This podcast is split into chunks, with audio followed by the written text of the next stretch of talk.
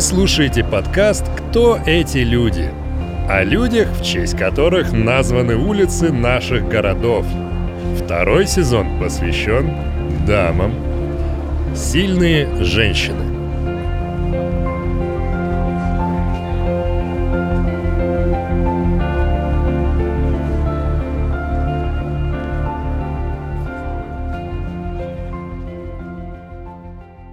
Василиса Кожина.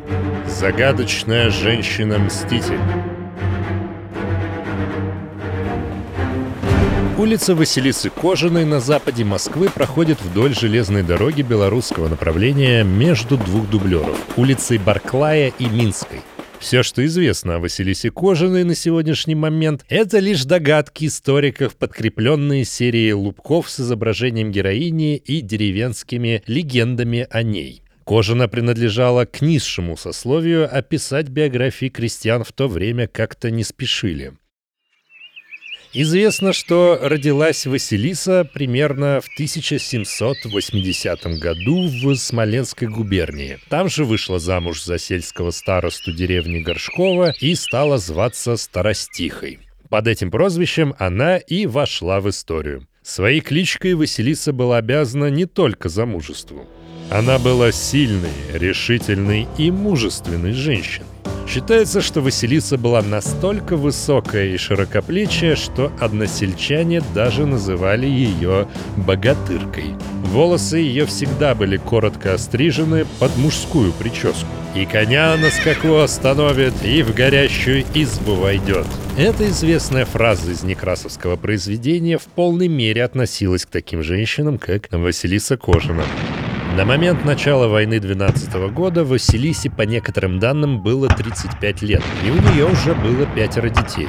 Так получилось, что в первые месяцы войны деревенские люди не гнушались вести бизнес с французами. Продавали им корм для лошадей, провизию, кое-что из теплой одежды.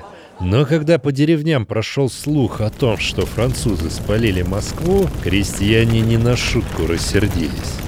До этого они были лояльно настроены, а тут стали убивать их при любой возможности, без жалости и сожаления. Для врагов настали другие времена. На хуторах их больше не ждали с деловыми предложениями. Старостиха Василиса стала ненавидеть французов особенно люто. Существует две версии возникновения этой ненависти. Первая, что Старостиха была недовольна, раз пришлые разгуливали по ее хутору, как у себя дома, и вели себя достаточно нагло. Вторая, что французские солдаты убили ее мужа. Вторая причина кажется более веской для того, чтобы Василиса сколотила народный отряд, так сказать, первых партизан, и начала жестокую борьбу против французских оккупантов. Как погиб ее супруг, до сих пор доподлинно неизвестно. Но в день похорон мужа Василиса приказала односельчанам накрыть стол в одной из изб, а потом сама с улыбкой на лице и деланным гостеприимством пригласила французов за стол. «Бенвеню», так сказать. Расслабившиеся французы не заподозрили обмана, поэтому с удовольствием приняли приглашение и начали с аппетитом поглощать яство. Василиса тем временем вышла из избы, заперла ее и подожгла. Все находившиеся в доме сгорели дотла. Вот такой вот эффективный, хитрый и страшный план. После первого успеха Кожина во весь голос заявила, что будет истреблять французов пачками и пригласила всех желающих присоединиться. Ее супруг был не единственной жертвой, и желающих утолить жажду мщения оказалось достаточно. Мужчины в то время были на полях боя, поэтому никто, кроме женщин и детей, не мог примкнуть к отряду старостихи. С оружием в Горшкове дела тоже обстояли не очень. Поэтому партизаны вооружились предметами сельского быта – вилами, лопатами и косами. По легендам, Кожина вела войну с захватчиками продуманно. Ее целью было лишить врага всех припасов и корма для скота. Вместе с членами отряда она истребляла французских фуражеров, заведующих кормом для лошадей, и нападала на небольшие роты солдат. Ее отряд устраивал облавы на французские караваны, отбирал у них обозы с едой и повозки с животными. Получалось эффективно. Враг убит, трофеи имеются. Василиса организовала обучение крестьянских женщин стрельбе из ружей, добытых во время нападений на французов. А те, кому ружья не достались, хорошо справлялись и подручными средствами. Так ходили слухи, что одна из партизанок, до нас дошло только ее имя, Параша, смогла выстоять в борьбе с шестью французами, орудуя только вилами. Троих она заколола, остальные жутко испугались и убежали. Василиса не собиралась сдаваться, пока война не была выиграна. Каждый солдат, каждая повозка с продовольствием приближали Россию к победе над наполеоновскими войсками. На тот момент злость крестьян к захватчикам достигла своего апогея.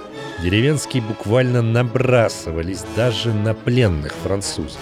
В 1812 году в журнале «Сын Отечества» как раз по такому случаю было упомянуто имя русской крестьянки, организовавшей партизанский отряд. Автор материала писал Староста одной деревни Сычевского уезда повел в город партию пленных, забратых крестьянами. Поселяне поймали еще несколько французов и тотчас же привели к старостихе Василисе для отправления куда следует. Сия последняя, не желая отвлекать взрослых от главнейшего их занятия бить и ловить злодеев, собрала небольшой конвой ребят и, севши на лошадь, пустилась в виде предводителя сопровождать французов сама. Всем намерении, разъезжая вокруг пленных, кричала им повелительным голосом «Ну, злодеи французы, во фронт, стройся, ступай марш!» Один из пленных офицеров, раздражен будучи тем, что простая баба вздумала им повелевать, не послушался ее. Василиса, видя сие, подскочила к нему мгновенно и, ударя по голове своим жезлом кусою, повергла его мертвым к ногам своим, вскричавши «Всем вам, ворам, собакам будет тоже, кто только чуть осмелится зашевелиться. Я уже двадцати семи таким озорникам сорвала головы, а ну марш в город!» Куда более жестокие предписания выдавала Кожина своим соседям, жителям других деревень. Она велела принимать французов радушно, угощать, опаивать, укладывать спать, а когда враг уснет, бросаться на него с вилами и истреблять на месте. Всех до одного. Потом тела оттащить в лес и сжечь. Вот такая рабочая инструкция партизана. Сделал дело, избавься от тела. И тем не менее сердце Василисы не было каменным. Иногда она проявляла милосердие, а почему – неизвестно. Как-то раз старостиха приютила у себя раненого француза и выхаживала его несколько месяцев. После войны он нашел ее и отблагодарил деньгами. По легенде о Старостихе узнал даже Наполеон. Случилось это так. Во время отступления в ноябре 12 года он заехал в Смоленск, однако там ему сообщили, что еды нет. Французы, возлагавшие большие надежды на перекус, узнали, что все дело в русских разбойниках, которые перебили всех фуражиров и отняли все продовольствие. Наполеону сообщили также о предводительнице партизанского отряда некой Василисе. Рассказы о ней заставили великого завоевателя содрогнуться. После изгнания французов из России Василиса была якобы награждена медалью и получила большую денежную выплату. Но это лишь по одной версии. По другой версии, крестьянские движения были не особо оценены руководством страны, поэтому деревенских награждали просто и со вкусом. Пятаком на водку.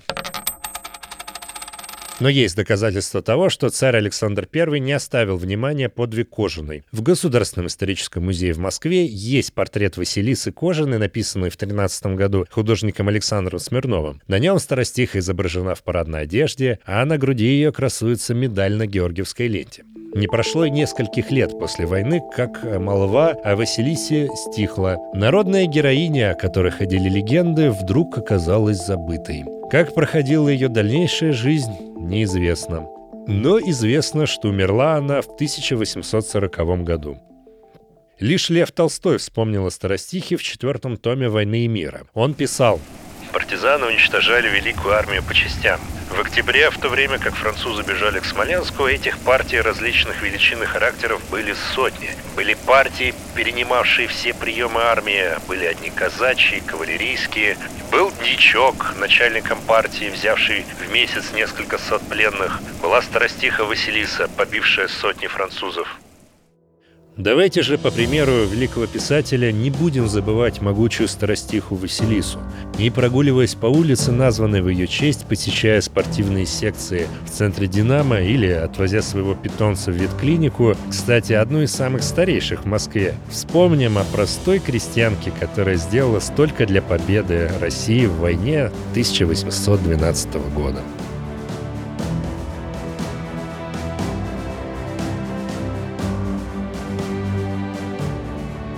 Осмыслил и озвучил Денис Николин.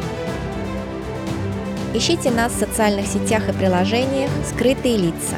Слушайте бесплатно на нашем сайте hiddenfaces.ru, а также в приложениях Яндекс Музыка, подкасты от Apple и ВКонтакте.